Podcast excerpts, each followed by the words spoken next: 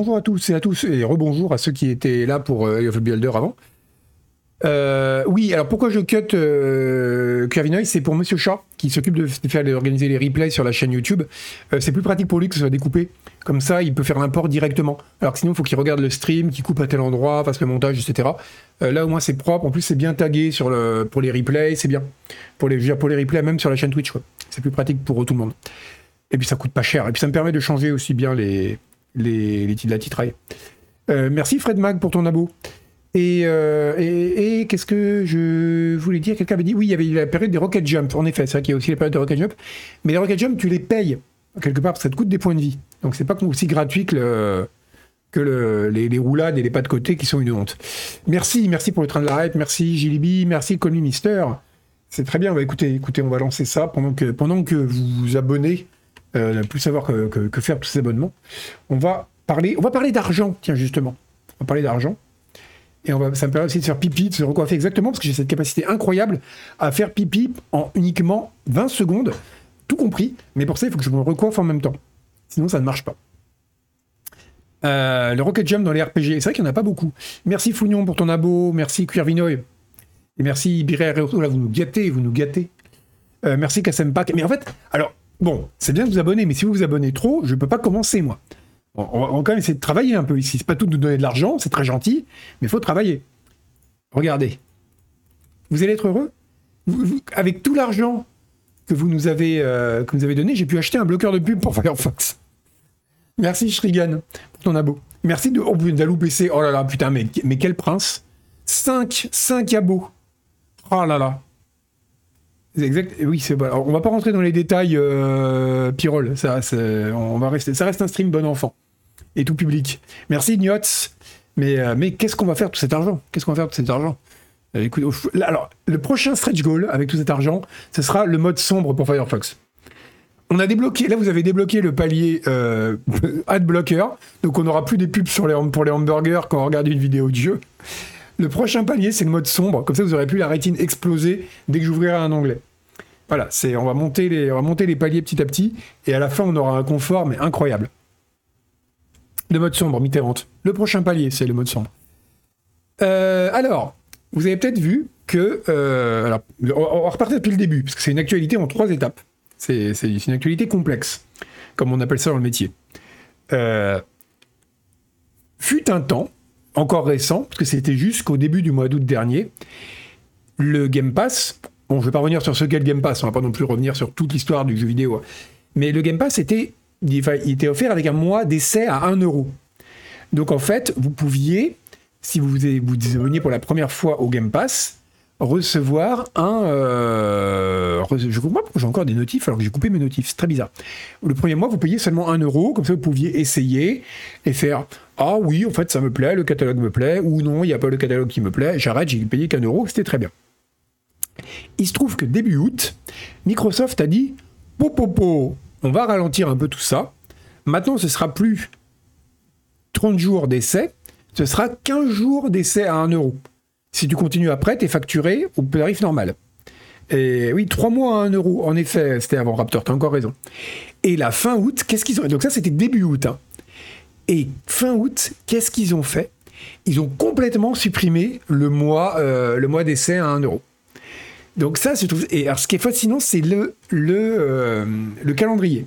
C'est-à-dire que début août, c'est-à-dire, on va dire on va un mois à peu près avant la sortie d'un jeu très attendu dont on taira le nom. Ça a été réduit à 15 jours. Puis fin août, au moment de l'arrivée d'un jeu très attendu, comme par hasard, le, truc, le, Game Pass à 1 euro disparaît. Donc évidemment, c'est complètement, ils l'avoueront jamais, mais c'est clairement lié à l'arrivée de Starfield. Et c'est euh, donc c'est assez, rigolo de voir qu'ils l'ont vraiment fait de façon très fourbe. En oui, 14 jours, excusez-moi, Koub, 14 jours, 14 jours. Euh, c'était quand même très très rigolo de voir le petit. Euh, le, petit, ils ont gratté vraiment par petite étape, quoi. Et c'est presque pire. Parce qu'à la limite, tu dis, on coupe un mois avant, ou même deux mois avant, les gens, ils auraient dit, bon, changement de politique, quoi. Mais tu le fais comme ça, c'est évident que les mecs sont en train de raboter. C'est vraiment le truc qui recule à mesure que le jeu approche, quoi. Et c'était vraiment, vraiment, vraiment pas pure coïncidence. C'est beaucoup plus difficile de plaider la coïncidence dans ces cas-là. Euh, as pas joué au clavier souris Euh, mais de quoi vous parlez? Vous ne suivez pas. Vous parlez d'autres choses dans le fond. Attends, Dark Horse Talma, parce que maintenant je veux savoir. C'est comme à l'école, hein. en plus c'est la rentrée aujourd'hui. Talma, euh, j'avais adoré, c'est incroyable, tu être en case par case. Euh, donc toi tu répondais à Dark Horus. Dark Horus disait quoi? À l'époque, mais de quoi vous parliez? À l'époque ou récemment? Je remonte tout le stream là. Je sais même pas de quoi vous parlez. Ouais, non mais ça franchement c'est c'est franchement, c'est pas parler d'autres choses pendant qu'on donne cours sur le Game Pass, c'est vraiment pas cool. Ah, vous parlez de Builder. Dove Builder se fait entièrement la souris. Par contre, je vous mets au défi, même si c'est possible, d'y jouer en mode clavier. C'est un enfer. Ah, Ultimate Underworld. Ultimate Underworld sans souris, c'est chaud quand même. Mais, mais c'est faisable, c'est faisable. Oui, euh, c'est Pyrol, c'est exactement ça. C'est comme l'allongement des durées de droits d'auteur en fonction que quand les droits de Mickey arrivent dans le domaine public. C'est un peu la même chose. C'est vraiment le truc qui est gratté de façon tellement évidente que ça se voit, quoi. Euh, oui, c'est une conversation sur le forum en 2014, bah, justement comme celle sur les trois mois de Game Pass à l'époque. Donc voilà, en tout cas, c'est une bien belle entourloupe, comme on dit dans le milieu, et de la part de Microsoft, mais c'est quand même assez rigolo. Euh, c'est là qu'on voit à quel point, c'est un élément de plus qui montre à quel point quand même Starfield, c'est vraiment la pièce maîtresse de tout le dispositif Xbox, quoi. Là, le jeu est bon, euh, tout, voilà, tout, tout, est bien qui finit bien, mais ils n'avaient vraiment pas intérêt, ni Xbox ni Microsoft, à se planter sur celui-là. Quoi. Tu vas pas finir Starfield en 14 jours. Alors, non, et en plus, je vais vous dire, hein, le Game Pass, on est pour, on est contre, c'est plutôt intéressant d'avoir des trucs comme ça, même si c'est un peu chiant de ne pas être propriétaire de tes jeux, mais ça dépend des jeux. Mais un jeu comme Starfield, je crois qu'il y avait une étude qui avait montré que le joueur moyen de Skyrim il a passé, pas moyen, je sais plus, en gros, le, joueur euh, régulier de Starfield de Skyrim, il a passé genre 200 heures sur le jeu. Donc, parce que tu le lances, tu le finis une fois, puis tu le relances des années plus tard avec des mods, etc. Et c'est des jeux qui ont une traîne tellement longue, et on y joue pendant tellement longtemps, que, en fait, si jamais tu prends le Game Pass juste pour jouer à Starfield, je sais pas si c'est très rentable, en fait. Je pense que c'est presque le genre de jeu qu'il est, rentable d'acheter, même si tu sais que tu vas y jouer, même à prix plein à la sortie, sans attendre une, enfin, attendre une promo, c'est un autre problème, mais tu sais que voilà, c'est des jeux qui sont tellement longs, euh, voilà, à, cause des modes et à cause de tout ça, c'est des jeux qui, auxquels tu vas jouer sur un temps long en fait. C'est même pas la question de. mais quel intérêt d'un bloqueur de pub qui te fait des pop-up pour te dire qu'il a bloqué des pubs, quoi? C'est absurde. C'est comme un truc qui des, bouchons anti-bruit qui régulièrement te crierait dans les oreilles que regardez, il n'y a pas de bruit, quoi. Euh, ça n'a aucun sens. Donc voilà, euh, c'est rentable. Ça reste, sauf si vraiment vous avez l'intention d'y jouer très peu. Je pense que c'est des jeux qui, c'est pas vraiment forcément le type de jeu qui justifie un Game Pass. Si jamais vous le prenez que pour ce jeu-là, bien sûr. Bon, sur ce, on va passer à la suite de l'actualité, avec une actualité très bonne, très chouette. On avait déjà parlé brièvement l'année dernière, parce que c'était uniquement des rumeurs, mais là on, on passe à de la rumeur plus plus.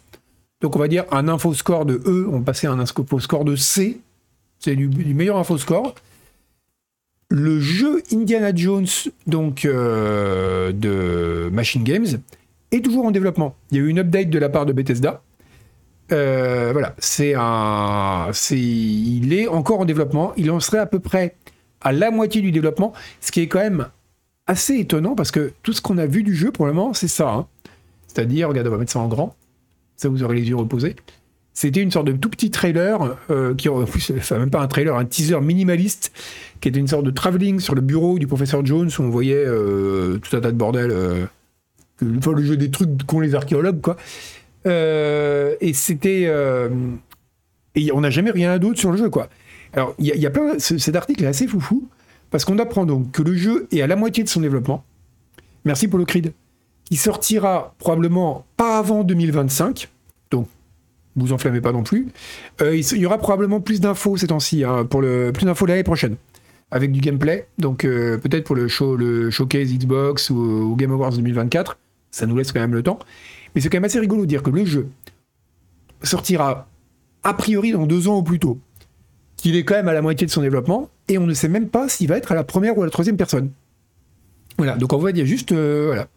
Euh, Bethesda qui a dit, écoutez, voilà, il est euh, Ward qui a dit, voilà, le, ça avance, ça avance, euh, le, jeu est toujours en développement, il est à la moitié de son développement. C'est quand même assez marrant. Ils avaient dit quel style, bah non, voilà, on sait même pas quel style de jeu ça sera Glavio. C'est incroyable de voir que, enfin, nous disent le jeu est à la moitié de son développement, mais tout ce qu'on sait, c'est que c'est un jeu Indiana Jones. Vous allez voir, ça va être un point and click. Ce serait super marrant. Hein. Ce serait. Ah oui, je suis d'accord avec toi, Talma, euh, Fate of Atlantis. Moi, mon rêve, c'est un remaster de Fate of Atlantis. Et non, c'est fou quand même. De voir que je crois que c'est la première fois qu'on nous dit ce jeu est à la moitié de son développement, euh, mais sans qu'on sache même quel type de jeu ce sera, quoi. Et qu'on ait vu, même pas, c'est même pas qu'on n'a pas vu euh, de gameplay, c'est qu'on n'a même pas vu, enfin, autre chose qu'un vague teaser. C'est très bizarre. C'est très bizarre. C'est. euh, Oui, c'est en effet, euh, Pirol. En effet, c'est il est en développement et non pas je suis en développement. Donc il est sans doute à la troisième personne. C'est. Donc ouais, j'aimerais tellement un Fate of Atlantis. Mais je pense pas que ce soit ça. Euh, c'est développé par Machine Heads, hein, Machine Games, pardon. Donc ceux qui ont fait euh, les, les derniers Wolfenstein. Je suis quasiment certain que ça va être un FPS ou un TPS qui aura, en gros, ça va être. Vous l'avez entendu ici en premier. hein. Ça va être un Uncharted, mais orienté plus bourrin. Voilà. Je pense, je vois un truc un peu comme ça. Mais euh, je pense que ce serait. euh, Non, allez, si je devais parier, je dirais TPS, ne serait-ce que pour le côté aventure, et puis la référence à Uncharted, à Lara Croft, à tout ça, qui est quand même plus parlante pour un Indiana Jones aujourd'hui, et parce que c'est un personnage qu'il faut avoir à l'écran, un truc où tu agites un fou à la première personne, ça aurait pas des masses d'intérêt. Donc, euh, ouais, Uncharted, c'est déjà bien bourrin, mais je pense que ça va être encore plus. Encore plus. Vraiment tendance machine games, euh, peu ils aiment bien les jeux où on tape sur des nazis, il y aura un truc bien bourrin, etc. Euh, mais cela dit, je pense que c'est le meilleur studio pour ça. hein. Parce que justement, comme ils, les Wolfenstein ont vraiment réussi à faire des trucs pulp très réussis. Donc, comme dit Jones, c'est aussi complètement pulp et c'est un peu la même, c'est même complètement la même période de l'histoire.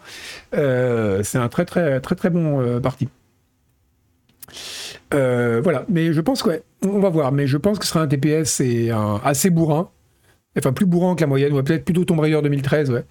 Et euh, les FPS, c'est de mauvais FPS avec une bonne mise en scène et un bon scénario. Je suis plutôt d'accord. Euh, ça dépend ce qu'on entend par mauvais FPS. C'est pas, c'est pas des grands FPS, mais c'est des bons jeux d'action-aventure, on va dire. Si tu prends en compte tout le décor autour et tout ça. Est-ce que le perso aura la tête de Harrison Ford? Si jamais, ça dépend où en sont les, discussions sur l'utilisation de, de, de l'apparence des acteurs euh, lors de la grève. Un STR on dirige les nazis, ça existe déjà, euh, cuillère, ça s'appelle Earth of Iron. Tu peux jouer dès maintenant. Et ben, allez, tiens, donc voilà, c'est, on ne sait pas encore grand chose, mais je sais pas pourquoi c'est un nouveau jeu d'Indiana Jones, alors que c'est quand même une licence qui est morte. hein. Je veux dire, là, euh, elle est maintenue en perfusion, euh, un peu comme Harrison Ford d'ailleurs, pour. il continue à en sortir alors que plus personne ne voir ces films-là qui sont tout pétés. Mais là, il y a un jeu Indiana Jones, ça continue d'être assez excitant. Je sais pas pourquoi, c'est. les, jeux, peut-être parce qu'il y a eu quand même pas mal de bons jeux Indiana Jones, ça continue à m'attirer euh, l'idée d'un nouveau jeu indie. Voilà. Bon, allez, une des stats maintenant. Vous savez que j'adore les stats, et en plus, comme ça, on pourra faire le lien avec le pré-show où on a joué à You Have a Beholder. L'Ariane a lâché plein de stats sur Baldur's Gate 3, et notamment sur euh, DuckTales, c'est clairement du Indiana Jones, c'est fulgurant. Complètement. Complètement. Euh, je pense qu'on peut dire que Indiana Jones, c'est du DuckTales. Ce serait tellement bien qu'il fasse un DuckTales euh, live action, mais avec Indiana Jones, il modifierait sa tête pour faire une tête de canard. Ce serait, cauchemardesque, un peu sur le modèle de Cats, mais ce serait vraiment un film à voir. Merci Asken pour ton abo. Euh, donc voilà, c'est un. Donc ils ont lâché des stats, et des stats très intéressantes. D'autant qu'on a après une analyse des stats sur les. Ah bah tiens, vous avez vu le début. Alors on va pas voir après le début. Euh, voilà. Vous avez vu, c'est marqué là, le paladin est donc la classe la plus jouée à Baldur's Gate 3. Mais. Et pourquoi tu m'envoies des trucs, toi, t'es chiant? Euh, Mais. Est-ce que vous savez, à votre avis, quelle est la classe la moins jouée dans Baldur? Allez-y. Et de loin également. À votre avis, à votre avis.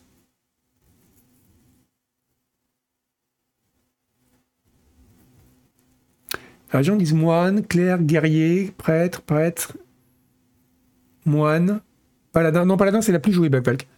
Prêtre, moine, tu l'as écrit dans le titre. Merde, je l'ai écrit dans le titre. Ah oui, je suis con. Bref, bah voilà, la classe la moins jouée. J'ai écrit ça dans le titre. Ah oui, t'as raison. Merde Bon, bah, putain, je me suis auto-spoilé. Euh, putain, et c'est les prêtres. C'est les prêtres, la classe la moins jouée. Alors, je suis très étonné. Je dois vous avouer, je suis extrêmement étonné. Euh, ça va être l'occasion de, longue digression, parce qu'il y a beaucoup de choses à dire sur les prêtres. Donc voilà, moi, j'aurais été persuadé Ça va être un truc genre moine ou druide. Plutôt moine, parce que moine, c'est quand même pas une classe super sexy. Euh, à la limite dans Diablo, mais euh, dans, euh, dans, AD&D, qui joue un moine, quoi. Et donc, ouais, non, c'est... curieusement, c'est prêtre, et de très loin, là, il n'y a pas les chiffres, mais la classe la moins jouée. C'est très, très étonnant. Et donc, les classes les plus jouées, c'est paladin. Alors là, pareil, franchement. Mais jouer paladin, mais c'est le degré zéro d'imagination. Qui veut jouer un paladin? C'est nul. C'est nul, paladin. C'est vraiment la classe standard. Même le film Donjons et Dragons se moque des paladins et réalise à, quel point la classe est cliché et nulle. Donc voilà, si même le film le fait, euh, merci Jeannot pour ton abo. C'est voilà, c'est quand même à cause du film. Voilà. Non, bah non, les paladins sont pas franchement mis en valeur dans le film. Euh. Donc voilà, c'est pas un paladin. Alors il y a un truc qui est très bien dans les paladins, si on veut faire un peu les nerds de Donjons et Dragons il y avait des. Il y a parmi les bouquins de règles étendues dans la troisième édition, je sais pas comment c'est après parce que j'ai plus trop suivi, il y avait un, il y avait un truc pour faire des paladins de différents alignements. Et ça, je trouvais ça très intéressant. Parce que l'archétype du paladin loyal bon, c'est un peu con. Alors que qu'est-ce que serait qu'un paladin loyal mauvais Ou un paladin chaotique bon Ou un paladin chaotique mauvais? Euh, et, donc, il proposait des règles pour jouer un, paladin chaotique mauvais. Et quelles seraient les valeurs auxquelles serait strictement tenu d'adhérer un paladin chaotique mauvais? Et ça, je trouve ça super intéressant. Alors que le paladin de base, c'est nul, nul. Donc voilà. Euh, je vois pas l'intérêt. Bon, Bard, ça m'étonne pas, de toute façon, euh, on sait très bien que les gens jouent à Baldur parce qu'ils veulent des persos qui niquent. Hein bravo, bravo la jeunesse. De mon temps, on faisait des pas de côté dans Eye of Builder, on a été plus pur. Alors évidemment, il joue des bardes, parce que la barde, c'est la classe ornie par excellence. Mais voilà, mais tu vois, cléric, pour moi, c'est toujours été, dans Donjons et Dragons notamment, une classe vachement intéressante, le prêtre. Parce qu'elle a des dimensions de combat, euh, elle peut se battre un peu, elle peut, en même temps, elle peut porter la plupart des armées armures, elle peut soigner, elle a quand même des sorts offensifs assez cool. C'est une bonne classe, le prêtre. Eh ben non, c'est euh, les gens veulent pas jouer prêtre. Et alors, moi, je me suis posé, eh ben voilà, c'est nul le prêtre, voilà. Alors, moi, je me suis posé la question, je me suis posé la question. J'ai pris un paladin, mais c'est seulement 25% du groupe laser. Donc j'ai le droit. Alors il y a un truc qui est intéressant, c'est que parce que vous savez, je suis Scroll News, on ne reste pas à la surface de l'information, on va également creuser en dessous. Alors qu'est-ce que j'ai trouvé en creusant en dessous l'information Parce qu'on va pas non plus respecter la grammaire? C'est un monsieur qui s'appelle Josh Scheuer, que vous connaissez bien, qui a, bossé sur New Vegas notamment, sur Swing Dead, et donc un, un cador du jeu de rôle, et qu'est-ce qu'il nous apprend? Il nous apprend qu'en fait, ça n'a rien à voir avec Baldur's Gate 3. Les gens ne jouent pas prêtres. Les gens ne jouent pas les prêtres, de toute façon, dans les jeux de rôle en général. Toutes les stats qu'ils ont, c'est que les gens ne veulent, pas jouer un prêtre pour leur perso. Et vous savez pourquoi? Et ça, j'y aurais jamais pensé, parce que pour moi, prêtre, c'est vraiment une super classe dans Donjons et Dragons, parce qu'elle fait un, peu, un peu tout faire, c'est un peu le couteau suisse, quoi. Eh bien, parce que c'est vu comme la classe de soutien. Voilà. C'est vu vraiment comme la, c'est un peu le healer, quoi. Le, truc, c'est pas le héros. Et alors c'est marrant parce que pour le coup, ce qui donne tout à fait euh, un peu, euh, ben, qui va dans le sens de son hypothèse, c'est que les gens, là aussi pareil, pas uniquement dans Baldur, ont tendance à jouer des paladins. Parce que le paladin, même si c'est une classe vraiment super chiante et qu'un paladin c'est quelqu'un qui n'a aucune personnalité, ça reste quand même l'archétype du héros tel qu'on l'a dans le, la chanson de geste, etc. Alors que le, le prêtre, c'est l'inverse. C'est vraiment le mec qui court derrière en lançant des sorts de soins et des buffs, quoi. Et je trouve ça super intéressant de voir qu'en fait, ouais, les gens veulent pas incarner le prêtre parce qu'il est vu. Et donc, euh, Josh explique tout ça. Je vais vous poster l'article parce qu'il est intéressant. Il explique pourquoi c'est voilà, c'est pour lui les gens veulent pas jouer prêtre parce que c'est pas perçu comme une classe de protagoniste en fait. C'est vraiment c'est le médic. C'est le type, c'est pas le, soldat héroïque, c'est le mec qui est derrière et qui a des coups de défibrillateur. Euh. Et ça, je trouve ça vraiment marrant. Parce qu'en fait, si vous regardez en termes de règles, en termes de mécanique et tout, la différence entre un paladin et un prêtre, c'est vraiment une différence de degré, quoi. Le paladin, il est un peu plus orienté baston, et le prêtre, il est un peu plus orienté magie et soins. Mais franchement, le curseur, il n'est pas énorme, quoi. Donc c'est deux classes qui sont quand même assez proches, et que ce soit les deux classes aussi antithétiques dans les préférences des joueurs, apparemment dans tous les jeux de rôle, hein, c'est euh, pour lesquels on a des stats, c'est assez marrant parce que ça montre c'est vraiment pour le coup pas du tout une question de mécanique de jeu, mais une question parce que si vous voulez jouer un perso qui fait un peu de sort de soins, un peu d'attaque et un peu de baston, euh, prêtre ou paladin, ça change pas grand chose en fait. C'est vraiment pour une question de perception de la classe. Et du coup, de ce que doit être un protagoniste de jeu vidéo. Et je trouve ça vachement intéressant. Euh, ouais, non, c'est euh, assez. Alors voilà, après, les, prêtre, c'est joué dans WoW. Alors ça, ouais, c'est vrai que WoW, c'est un peu différent. Et oui, c'est vrai que le premier compagnon est clair. Mais justement, euh, The Dude, ce qui est intéressant, c'est que Sawyer dit que c'est le cas dans tous les jeux de rôle auxquels il a contribué, pour lesquels il a eu des stats. Hein. Euh, depuis Icewind Dale jusqu'à Pillars of Eternity, donc tous des jeux qui étaient Donjons et Dragons ou apparentés, euh, ils ont toujours euh, toutes les stats montrent que les gens ne jouent pas prêtre et jouent paladin. Ce qui veut dire que c'est pas simplement lié au fait de dire mon premier, mon, le premier perso que je rencontre est un prêtre, autant pas faire un prêtre, comme ça j'équilibre le groupe très vite. quoi. Non, non, c'est vraiment un. Oui, alors colonne de feu, elle est prêtre, ils ont des sorts offensifs de malade, poison, colonne de feu et tout, ça dépote un prêtre. Hein. Mais euh, il faut savoir que les prêtres ont les mêmes sorts dans la vie, mais ils ne le montrent pas. Mais les, prêtres peuvent faire tomber des colonnes de feu comme ça. Donc voilà, je trouve ça super intéressant. Et donc voilà, c'est marrant parce que ça montre que, mine de rien, la perception que les gens ont d'un rôle de, personnage influe beaucoup le choix de la classe. C'est chiant en termes de RP les prêtres à Gretz, mais c'est vrai aussi des paladins. C'est vrai aussi les, paladins. C'est un, personnage qui est très marrant à jouer, les paladins. Un, personnage complètement détraqué, un warlock complètement euh, taré, ou un barde super orni et tout, c'est rigolo à jouer. Mais un paladin ou un prêtre, il y a le même côté. Encore prêtre, tu peux, avoir, tu peux, tu peux être prêtre de divinité un peu chelou, quoi. C'est pas comme les paladins qui sont toujours, euh, oh là là, l'attendre. Non, non, il y a un peu de. Voilà. Donc je trouve ça un peu dommage qu'il n'y ait pas plus ça. Mais alors, il y a quand même une question, voilà, ce que je dis, voilà, Nausicat, exactement. Selon le dieu prêtre, ça offre vachement de possibilités de roleplay en plus, si jamais c'est ça qui t'intéresse. Donc, ouais, bah, mais c'est aussi presque un personnage de cac, euh, Naiden, le prêtre, dans Donjons et Dragons. Donc voilà, c'est euh, en tout cas ça pour dire, je trouve ça assez marrant, assez marrant, et, euh, et ça m'amène quand même à une question avant de passer à un autre sujet. Il y a un truc que je me suis toujours demandé sur les prêtres dans Donjons et Dragons c'est leur interdiction d'utiliser des armes tranchantes. Est-ce que vous savez pourquoi la, raison officielle pour laquelle les prêtres n'ont pas le droit d'utiliser des armes tranchantes dans Donjons et Dragons Voilà. Est-ce que vous savez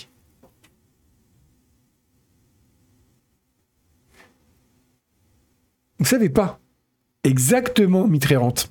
C'est parce qu'ils ne doivent pas faire couler le sang ce qui est écrit dans le manuel. comme j'ai environ 90 ans, euh, j'avais lu ça à l'époque dans le manuel de la deuxième édition, et il expliquait que les prêtres ne peuvent pas utiliser d'armes tranchantes parce qu'ils ne doivent pas faire couler le sang. Ce qui est complètement con, parce que je ne sais pas si vous avez déjà eu l'occasion de mettre un coup de fléau dans la tête de quelqu'un. Moi, ça m'arrive souvent sur le samedi, le samedi soir sur le parking du Leclerc, mais ça fait couler le sang largement autant qu'un coup d'épée. Donc voilà, c'est complètement absurde le prêtre volant, ça n'a pas de sens. Et l'autre point sur lequel je me suis toujours, toujours posé la question, c'est est-ce que cette interdiction est absolue? Par exemple, est-ce qu'un prêtre, pendant. Imaginons, vous êtes un groupe euh, d'aventuriers Donjons et Dragons, blablabla, vous venez de combattre un monstre, il y a un blessé, vous dites oula, on va faire un camp pour soigner les blessés et dormir 40 heures comme dans Eye of a Beholder, machin. Et là, vous dites bon, avant de dormir, on va manger un peu de sauciflard, hein, parce qu'on n'est pas des bêtes. Est-ce qu'il a le droit de prendre un couteau pour couper le saucisson Ou est-ce qu'il doit couper son saucisson à la masse d'armes? Parce que si c'est le cas, mais il y a des modes de malade à faire. Ce serait vraiment. Donc voilà, je me pose beaucoup de questions sur cette interdiction qui est à la fois complètement absurde et pas assez précise pour qu'on ait. Euh, voilà. Comment, comment, il coupe là? Parce que t'imagines, là, pour le coup, l'Ariane aurait vraiment eu. Alors, ça se trouve, j'ai pas encore euh, joué beaucoup à, à Baldur's Gate 3, ça se trouve, ils l'ont fait mais une scène, euh, une cinématique où on voit un prêtre qui coupe un saucisson à la masse d'armes, mais ça serait vraiment fantastique. En plus, ils ont tout mocapé. Ça ferait un mocap incroyable. Donc ouais, c'est... Ouais, quand t'es prêtre et vegan, c'est plus simple. Bah non, parce que... Euh, ouais, vas-y. Essaye de couper un... De couper une... Je sais pas, j'en sais rien, moi, un melon avec une masse d'armes. Merci, Doseb. Donc c'est c'est quand même très étrange. Oui, certains dieux utilisent des épées. Euh, c'est vrai, mais là je parle vraiment du dieu, du prêtre standard canonique, on va dire, de, de Donjons et Dragons, qui, euh, en fait, je pense que s'ils ont fait ça, c'était juste pour qu'il y ait une différence avec le guerrier et l'équilibrer un peu. Mais voilà, il y a beaucoup de choses bizarres là-dedans. Le mec intenable à l'apéro, quoi. T'imagines? T'as une super belle table basse, t'es content d'inviter tes potes et tout, t'es là, regardez, elle est cool, hein, je l'ai acheté chez un, magasin un peu design et tout. Le mec, il défonce la table basse à coup de masse pour, pour essayer de couper le saucisson, enfin bref. Voilà, une couteau de cuisine est autorisé en général. Eh ben, écoute, coupe 2, Coupe 12, Coupe, tout court, on peut t'appeler Coupe hein, avec tout ce que tu fais pour la communauté. Euh, eh bien, je ne sais pas. Euh, j'aimerais bien voir la ligne de règles qui dit ça, parce que moi, j'ai vu arme tranchante interdite. Merci, Anonymous, pour ton abo. Bref, c'était euh, c'était une analyse intéressante, et on va venir à une autre analyse intéressante, cette fois-ci plus sur les comportements des joueurs, mais sur l'industrie. même si c'est un peu sur les comportements des joueurs aussi. Il y a euh, Two Point Studio. Alors Two Point Studio, on se sent vraiment très con quand on prononce la phrase que je vais prononcer. Two Point Studio, si vous ne les connaissez pas, c'est la boîte qui a fait Two Points euh, Campus et Two Point Hospital. Voilà, en fait, ils mettent le nom du studio dans tous les noms de jeux, donc c'est assez facile de le savoir. Merci Lacan. C'est très bizarre ça aussi à prononcer, hein. merci Lacan. Euh, on n'a pas souvent l'occasion de prononcer ça. Donc c'est euh, voilà, c'est donc ils ont fait un, une, ils ont donné une interview à gamedeveloper.com où ils expliquent, regardez comme ils sont mignons. Ils ont, ils expliquent le comment, ils expliquent comment eux expliquent le succès de leur jeu parce que leurs jeux ont très bien marché. Donc, il faut savoir, c'est les anciens de Bullfrog et de Lionhead. Hein, et là, c'était un peu les premiers jeux qui faisaient sans avoir Peter Molineux dans les pattes. Ce qui doit être, alors ils le disent pas, mais ça doit être un soulagement de plus avoir Peter Molineux dans les pattes quand t'as bossé pendant des années avec Peter Molineux dans les pattes. Donc, c'est un. Non, c'est même pas comme Sid Meier, parce que là, c'est même pas un nom d'auteur pour un jeu qui a un mec qui, fait qui se la pète un peu, dire regardez, c'est mon jeu, je suis Sid Meier. Non, non, là, c'est le nom du studio. C'est quand même assez rigolo. Et alors, ouais, la nostalgie de Thème Hospital. Alors peut-être, mais il n'y a pas de nostalgie pour Two Point Campus, par exemple, qui a bien marché aussi. Et en fait, ils expliquent que c'est assez malin ce qu'ils racontent. Je vous posterai l'article aussi. Hein. Mais ils racontent, ils disent qu'eux, ils font pas des jeux de simulation à leurs yeux. Ils font des yeux de, euh, ils font des little people games, c'est-à-dire des jeux avec des petits bonshommes. Et parce que c'est vrai que le plaisir que tu prends dans ces jeux-là, et c'était aussi vrai dans Thème Hospital ou dans Thème Park à l'époque, c'est pas tant d'avoir une simulation hardcore, parce que c'était pas franchement des jeux très hardcore, euh, voilà, c'est pas banished quoi. Mais c'était de voir des petits bonshommes qui se promènent à l'écran et qui font des trucs. Et ils ont très bien compris ça. Et ils ont compris pourquoi ça, pourquoi ça fonctionne bien. Donc ils racontent quoi d'autre? J'ai pris quelques notes. Euh, ils disent voilà que c'est des jeux dans lesquels on n'est jamais bloqué, quasiment pas. Il y a pas il y a très peu de contraintes dures qui n'empêchent de progresser. Donc il y a plus un côté, c'est même pas non plus un côté bac à sable, parce que ça pourrait aussi être intimidant pour les joueurs. Donc tu as quand même des objectifs, mais t'as pas non plus des objectifs très durs à remplir. Moi, c'est un peu ce qui m'avait emmerdé dans Two Point Campus, par exemple. Two Point Hospital, j'y ai pas joué, mais Two Point Campus, j'y ai joué, et j'ai trouvé que c'était un peu facile, en fait, rapidement, enfin, on s'est un peu chié. Mais en même temps, ça explique probablement le succès par rapport justement à des jeux comme Banished ou des jeux qui sont très très corps, quoi, qui sont pour des gens qui veulent vraiment des simulateurs euh, un peu bourrins. Eux, voilà, c'est ça, c'est une insouciance qui, qui détend euh, Alors du coup, il n'y a pas le côté anxiogène du réalisme. C'est notamment vrai euh, bah, dans, le cadre de Two Point Hospital, hein, où c'est pas des vraies maladies. Donc c'est beaucoup moins angoissant que, des jeux d'hôpitaux ou des jeux médicaux où il y a vraiment des maladies. Et, euh, puis en plus, il y a un côté, voilà, euh, on sent que le jeu n'est pas hostile. Et un autre point qu'ils, ont, qu'ils déclarent, qu'ils, ce qui est très marrant, c'est que le fait que ce soit. vous savez, il y a toujours des, des, des mécanismes assez très presque cartoon et très évident dans leur jeu. Par exemple, dans Tout Point Campus, quand vous faites, euh, vous voulez avoir des, élèves ingénieurs, ils vont pas être dans une salle à regarder un tableau avec des équations, ils vont fabriquer des gros robots parce que c'est immédiatement lisible. Et eh ben ils racontent que ça pour eux c'est extrêmement important justement dans l'accessibilité de leur jeu justement. Euh, ils prennent un exemple tout bête c'est celui de, qu'on connaît tous dans Thème Hospital. Vous savez, vous avez une des premières maladies qu'il y avait, c'est les gens qui avaient une très grosse tête. Ils arrivaient avec une tête toute gonflée. Et là, ils disent, en fait, c'est évident, quand tu vois un petit bonhomme sur l'écran avec une tête toute gonflée, tu te dis, même si tu n'as jamais joué au jeu, bah, il faut percer sa tête pour la dégonfler. Et c'est ce que faisait le traitement médical qu'on construisait. Et ça, c'était vraiment une salle avec une aiguille pour percer les têtes. Et donc, le fait que tout soit immédiatement compréhensible, lisible, que le jeu ait une logique qui est immédiatement accessible, qu'on comprenne tout le sens de ce que font ces petits personnages à l'écran, ça contribue beaucoup pour eux au succès des jeux, à, leur donner ce côté accessible que non pas, c'est là des jeux de simulation où on voit plein de gens qui grouillent à l'écran, on sait pas trop ce qu'ils font, on clique dessus, on voit 350 stats sur leur envie de faire caca et tout.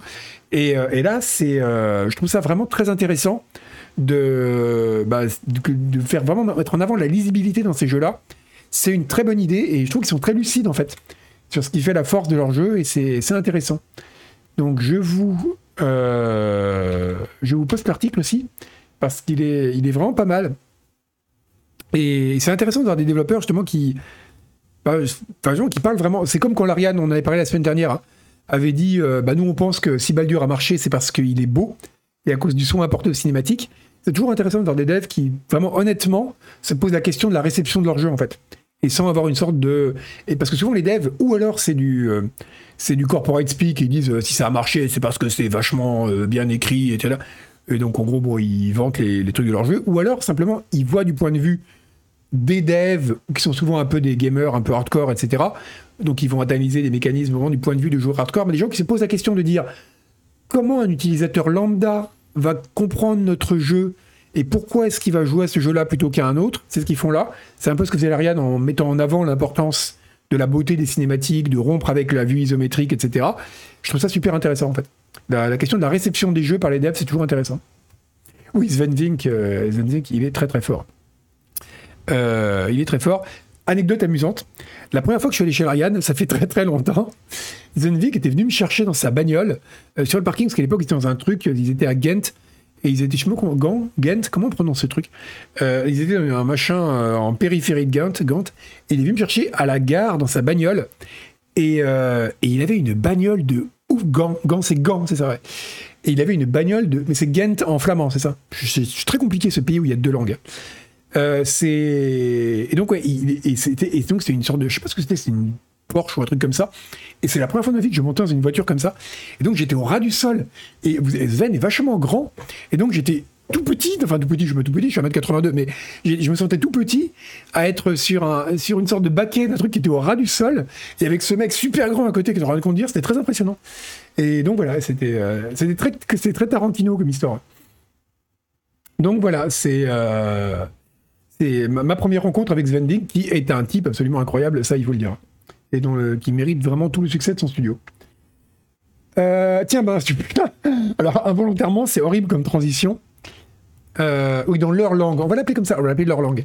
Un studio qui, lui, par contre, aurait mérité plus de succès, c'est euh, Volition.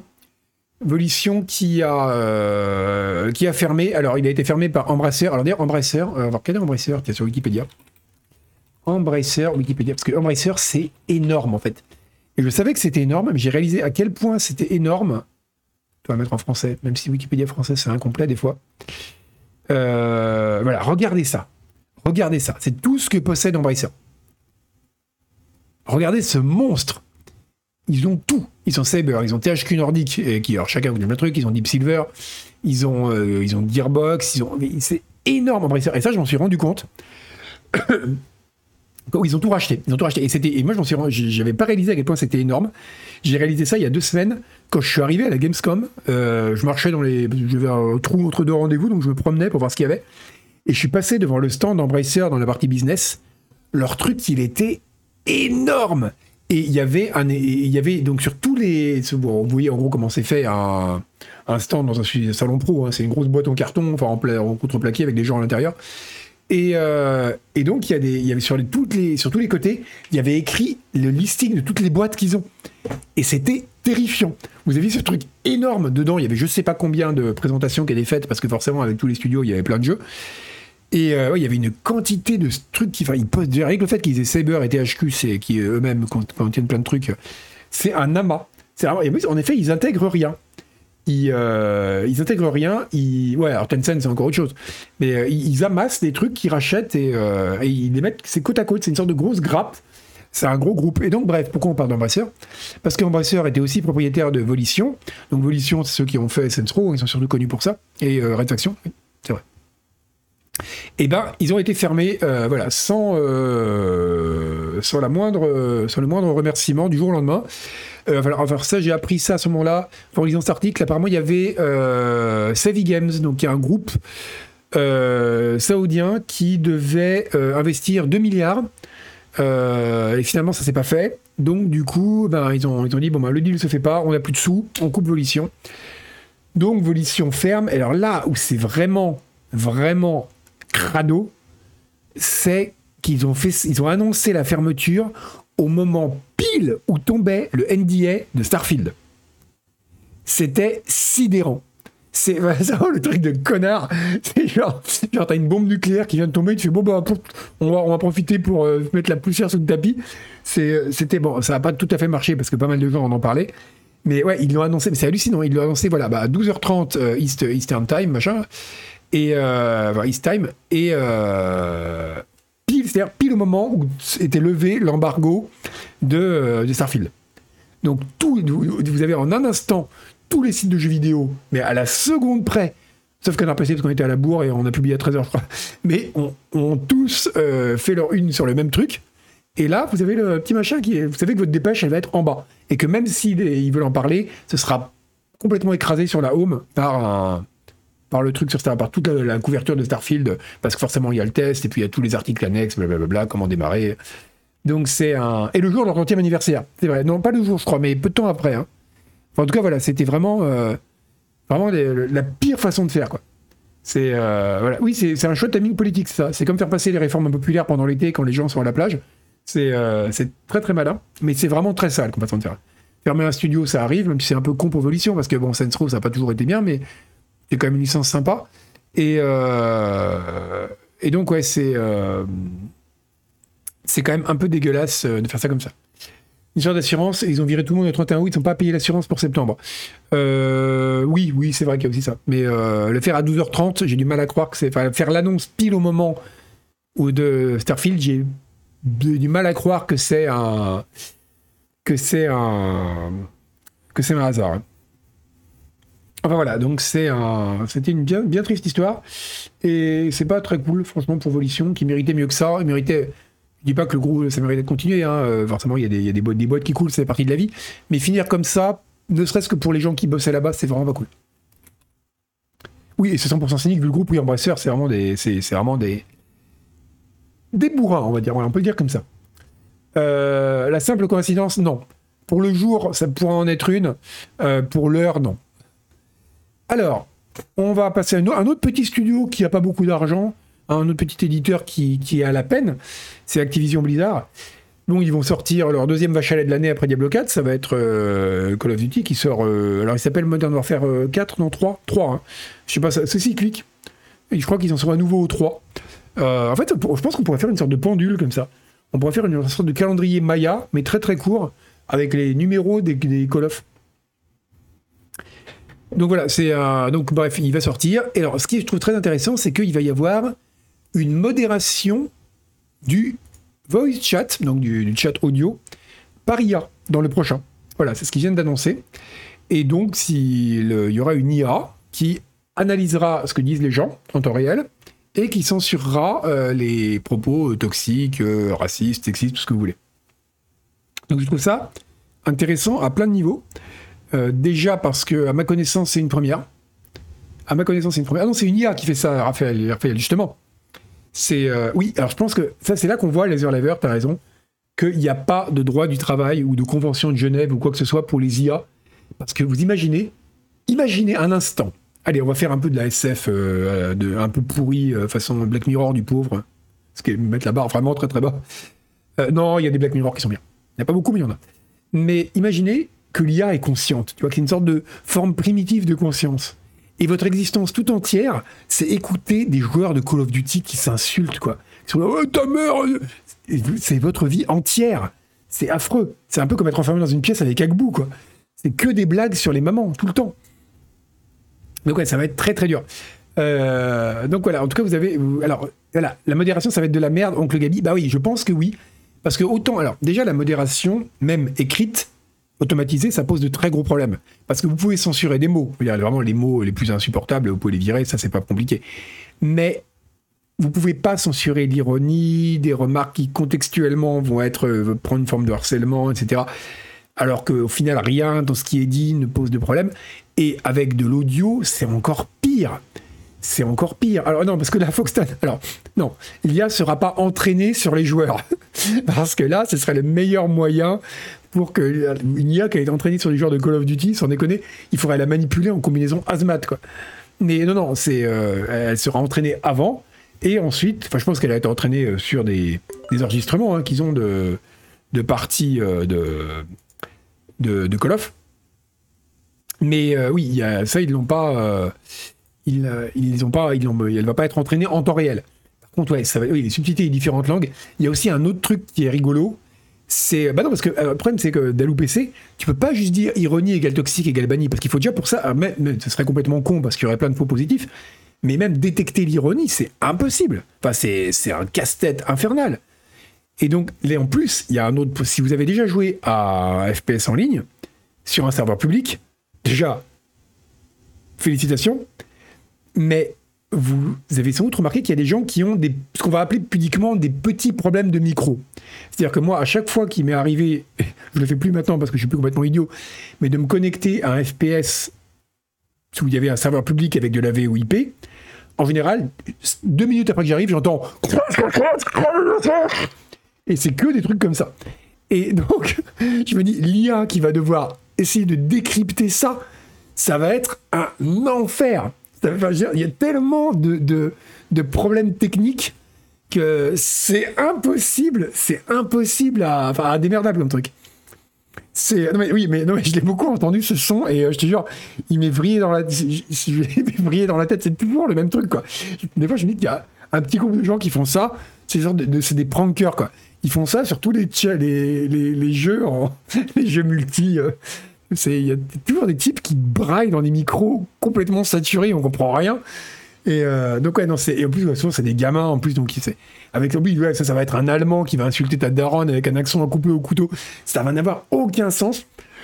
Donc voilà ça va être un euh, alors oui il faudrait couper les gens qui ont un micro de merde mais ça ça peut être fait autrement euh, ça peut être fait sans IA je pense. Mais en tout cas sans faire de l'analyse syntaxique ou lexicale voilà. En tout cas c'est voilà je sais pas exactement comment ça va être fait euh, voilà, ils disent que bon, c'est bon, que du blabla, gna gna gna, on va interdire le hate speech, le discriminatory language, le harassment.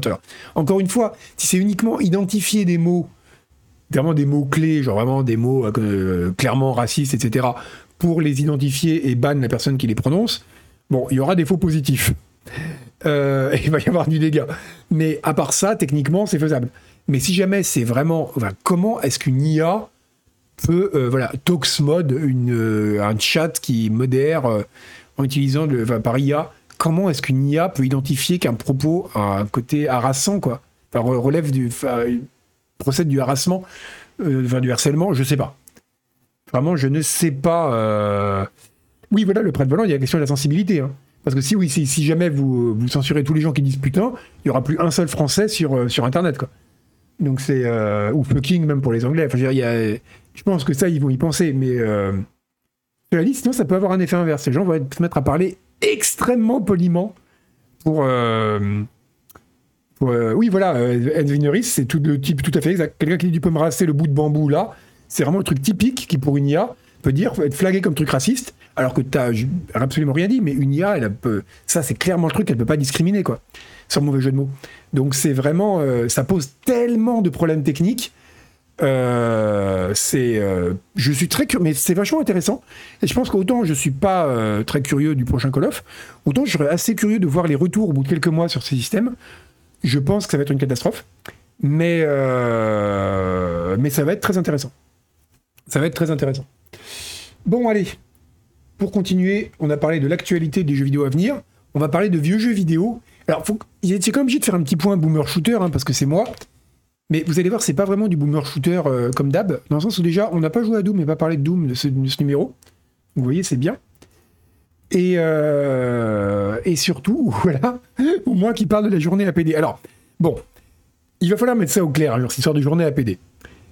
C'était pendant une émission de Canard parce que les gens ne savent pas, et des gens qui ont rejoint la, la grande communauté, que dis-je, le culte, la secte, la religion Canard PC, plus tard.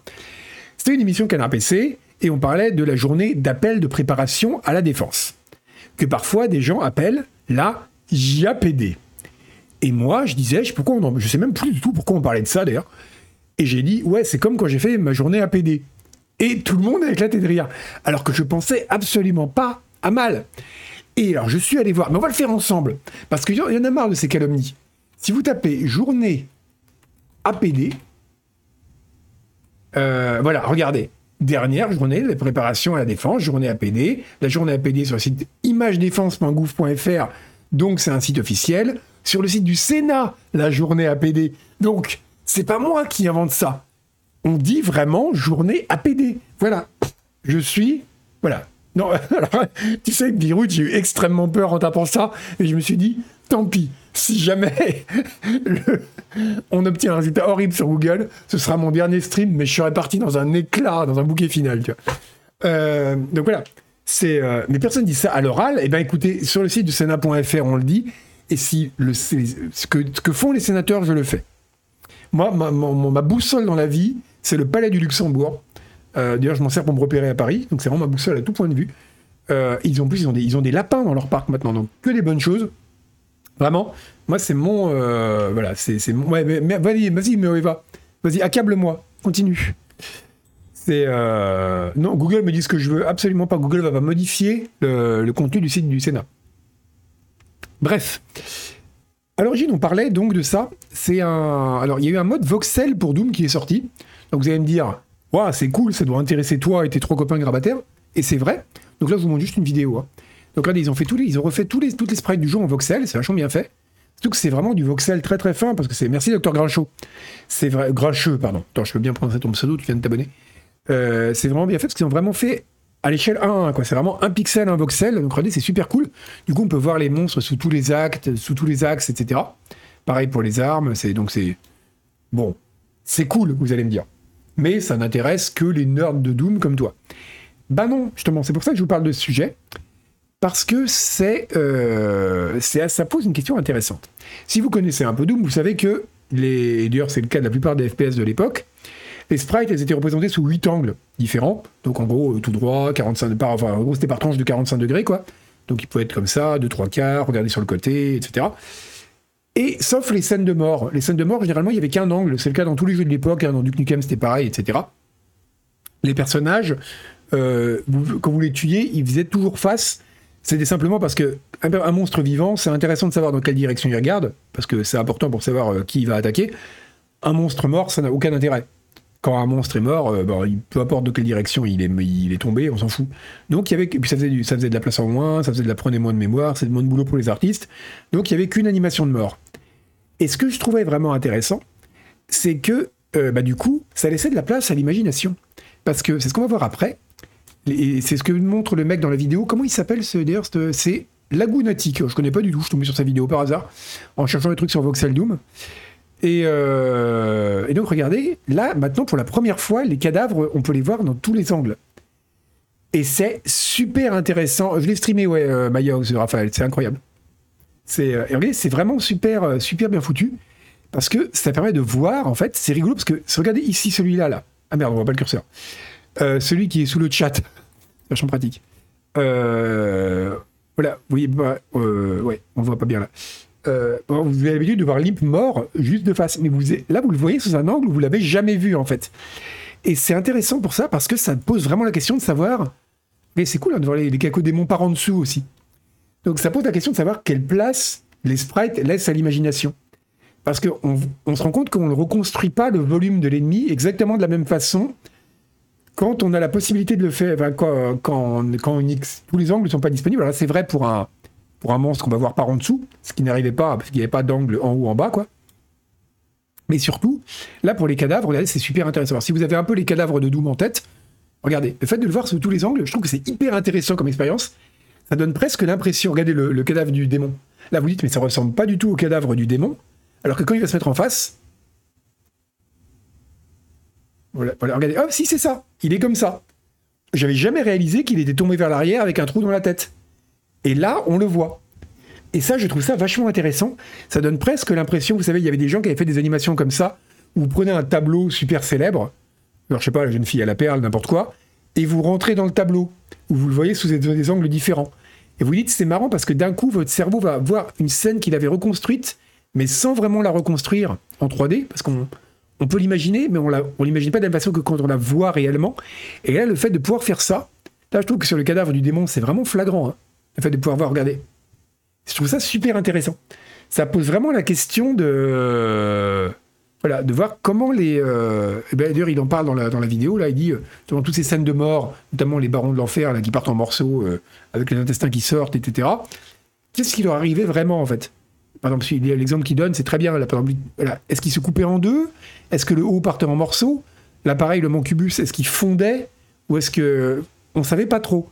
Et là, ça permet vraiment de voir d'autres aspects. Des... Voilà, regardez, on voit l'arrière. Par exemple, là, on voit qu'il est ouvert et la tête est tombée derrière. Donc, je trouve ça super intéressant parce que ça, oblige vraiment à se demander la phase. Et c'est vrai pour tous les jeux où il y a des sprites, hein, d'ailleurs. hein. C'est vrai aussi pour des platformers ou n'importe quoi. Comment est-ce que on imagine les volumes, en fait? Et même si on se dit, j'imagine un peu à quoi ça ressemblerait en 3D, on n'y arrive jamais vraiment. Et voilà, je trouve ça. Donc du coup, c'est une. Au-delà de la question que c'est cool d'avoir des voxels dans Doom, hein, parce que ça, le résultat est très cool. Surtout, putain, c'est super fin. Hein. Le niveau de détail des voxels, ils sont fait chier.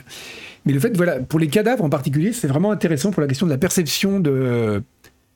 Alors, il a imaginé les choses. Bah, je pense qu'il était en partie imaginé, ouais, mais va. C'est. Euh, c'est. Vraiment. Euh, je pense qu'il a, il a essayé de les reconstituer à partir de l'animation quand on les voit tomber en morceaux. Et oui, il a extrapolé. C'est. Euh, et je trouve ça vraiment très très bien. De dire, voilà. Donc, du coup, je vais l'installer pour, juste pour ça, en fait, pour voir l'espèce de musée des cadavres, là, qui apparemment est disponible.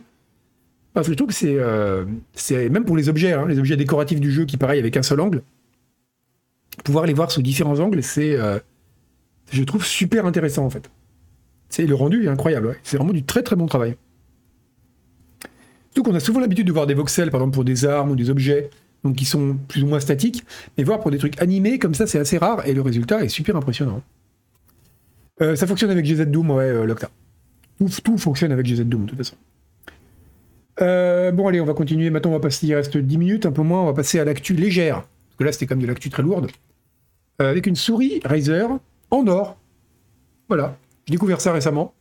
Alors regardez ça, une, euh, si jamais vous, trouviez que les, les LED bling bling c'était pas encore assez, euh, c'est bah vous avez maintenant, maintenant une, la possibilité d'avoir une, une souris en or.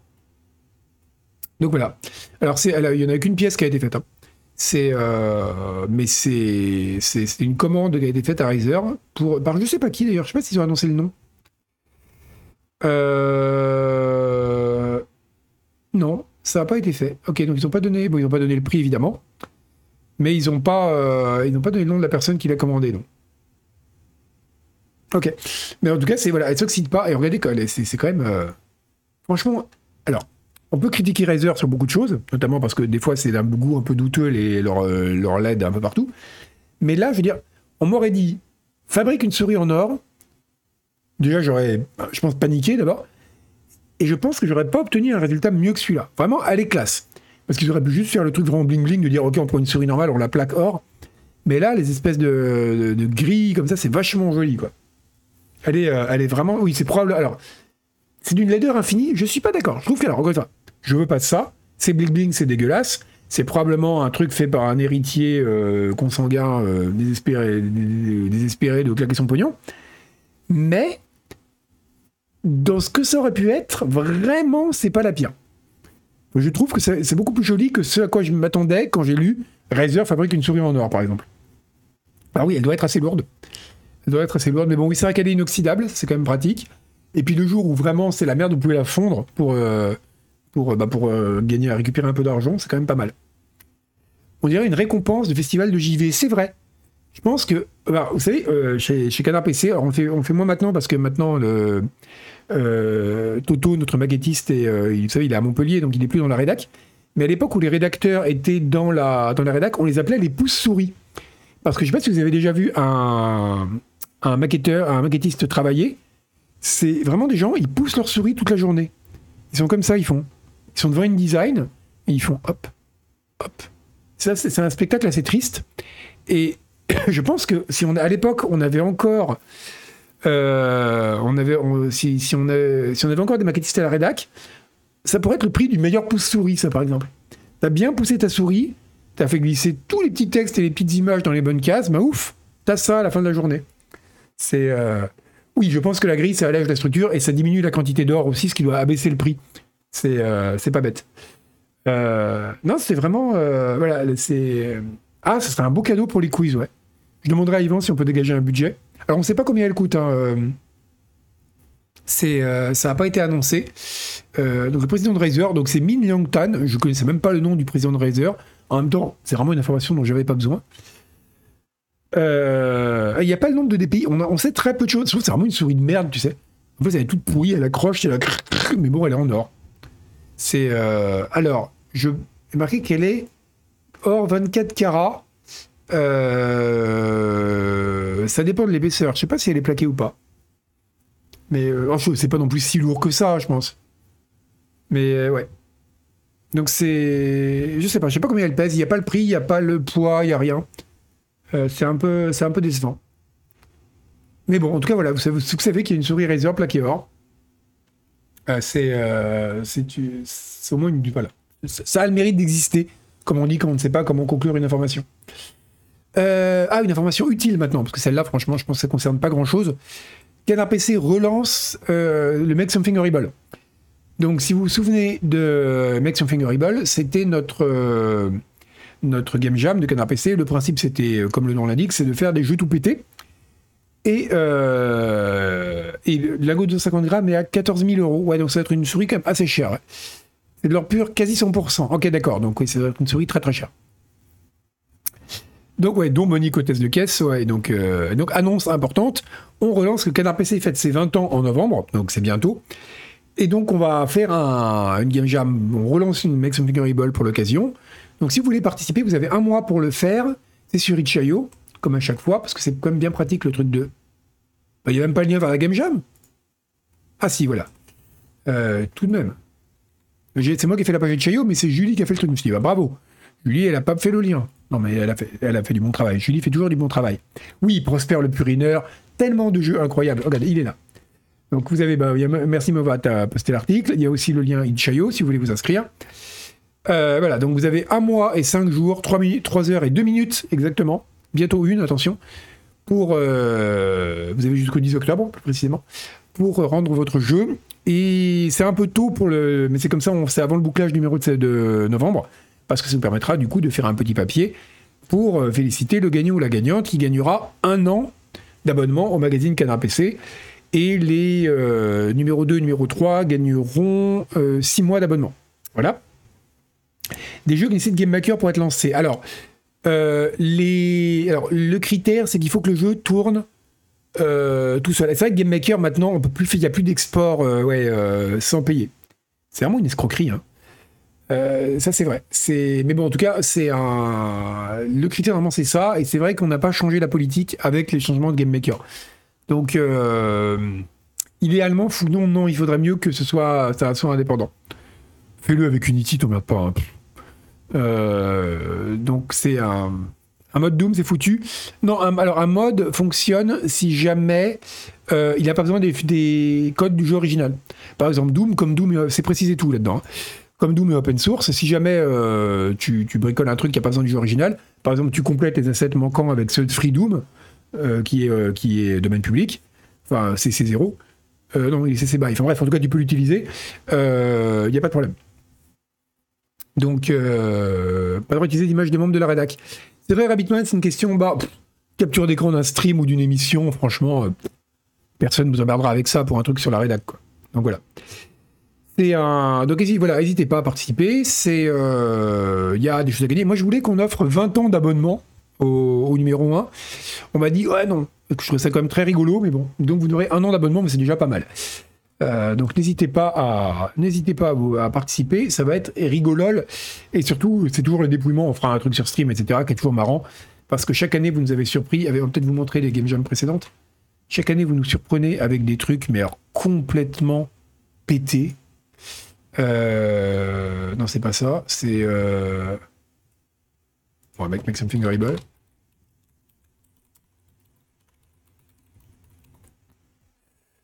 Yvan en sueur pour les 20 ans d'abonnement. Oh là là.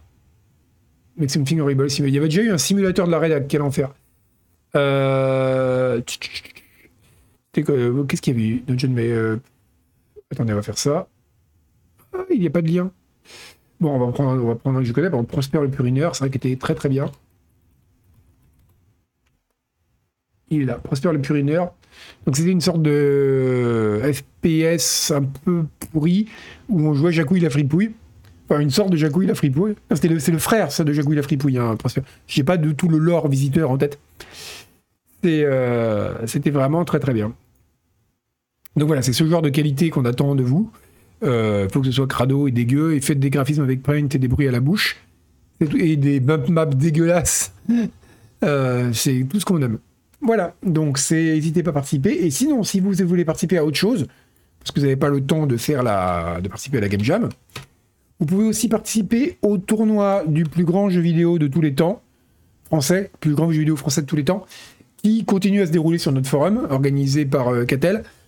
je n'ai pas euh, tout suivi, je vous l'avoue. Donc là, on doit en être à la 104e ou 4096e de finale, ou je sais pas quoi.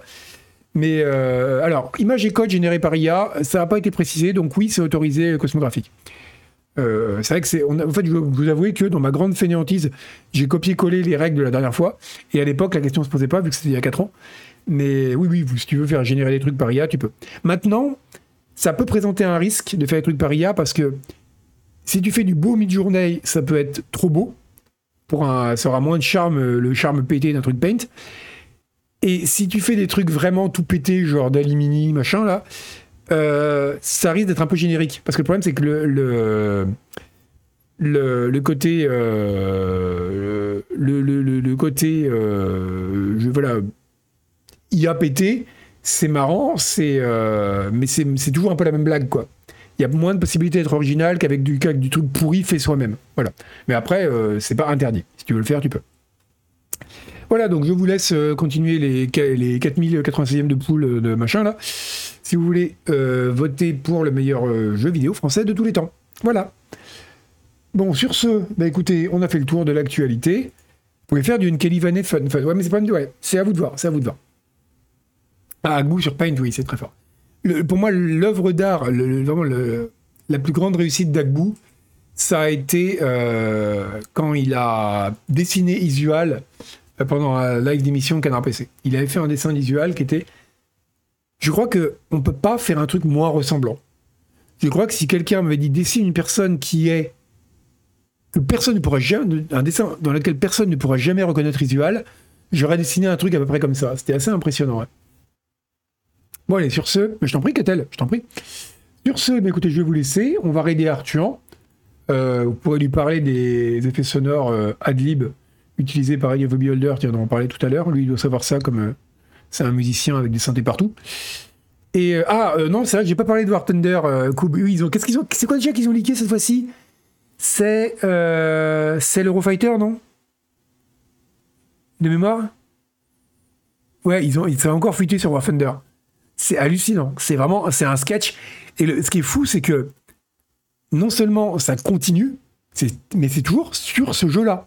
Parce qu'à pourrait dire, il y a plein d'autres jeux tu vois, sur les forums de Falcon 4, de Falcon BMS ou de DCS World, euh, il y a aussi plein de nerds de militaires qui se disputent parce qu'il n'y a pas le bon nombre de, d'écrous sur une aile.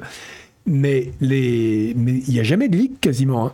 J'ai vu une fois sur Ogit, donc le subreddit dédié à DCS, un mec qui avait posté des trucs sur euh, l'armement du, du Harir et des gens lui avaient dit c'est pas vraiment classifié, mais c'est un peu zone grise, tu devrais l'effacer et ça a été effacé. Mais c'est le seul truc que j'ai vu qui était un peu limité. Mais des trucs vraiment euh, ultra euh, zone rouge, documents ultra classifiés, ça n'arrive jamais, ça n'arrive que sur War Thunder, quoi. Et ça, ce serait, mais pour le coup, ce serait vraiment intéressant que des gens spécialisés dans l'étude des communautés de joueurs ou des communautés fanamili, tout ça, se demandent pourquoi c'est toujours dans ce jeu, quoi. Parce qu'il y a forcément, ouais, c'est le mode d'emploi complet. Il y a forcément une raison, quoi. C'est un il y a forcément une raison qui fait que ça n'arrive pas ailleurs. Moi, j'ai vois notamment sur Ogit ou sur des forums de simulateurs de vol, j'ai récupéré des manuels d'appareils, j'ai étudié du F-18, etc. Parce que c'est intéressant à lire, mais c'est des versions qui sont expurgées. C'est-à-dire qu'il n'y a rien, par exemple, sur l'emploi de l'armement, la portée de l'armement. Il n'y a que des trucs un peu génériques sur l'enveloppe, euh, et encore, on sait qu'il n'y a pas toutes les infos, a des pages qui ont été retirées. Donc en gros, c'est les versions à destination des fans, quoi. C'est pas la version. Euh, donc ils font très très gaffe. C'est oui, mais c'est fou hein, parce que tu dis c'est quand même la base. Moi, ça ne me viendrait pas à l'idée. Tiens d'ailleurs, c'est rien à voir, mais euh, si vous avez l'occasion, allez voir au ciné euh, Reality, qui est le film sur Reality Winner, qui est vraiment un, un, très très chouette film. C'est son audition, donc c'est la l'agente de la NSA qui a fait fuiter des documents sur la sur l'influence russe euh, il a fait fuiter un document ou une, analyse de la NSA sur l'influence russe sur l'élection de Trump. Euh, et, donc elle a été, euh, elle s'est fait attraper par le FBI. Et il y a un, le, document, ouais, le documentaire est vraiment très très bien. Enfin, le documentaire, le film, en fait, c'est une reconstitution, mais quasiment verbatim de, son interrogatoire à partir des, et c'est super bien fait. C'est super bien fait. Donc si vous merci, pratique to Adrienne. Si vous avez l'occasion, allez le voir. Donc voilà, Et, euh, et donc oui, je me dis, c'est quand on voit ce qu'on risque, ça ne m'aiderait jamais à l'idée de, de, de liquer un document militaire si je n'avais pas la certitude à 100% que ce que je transmets est déclassifié, quoi. C'est... Euh... Bah bref, passons. Mais donc oui, War Thunder, ça reste un mystère, et donc ça aussi, c'est l'Eurofighter. Pour une fois, c'est pas un char, c'est bien, les armées de terre doivent être contentes. Pour une fois, c'est pas pour leur gueule. Bon, sur ce, je vous envoie voir Arthur. Et je vous souhaite une euh, bonne soirée, et je vous dis à bientôt. On fera peut-être encore du Eye of Beholder, on fera peut-être du Baldur's Gate. Qui peut dire ce que l'avenir nous réserve? Salut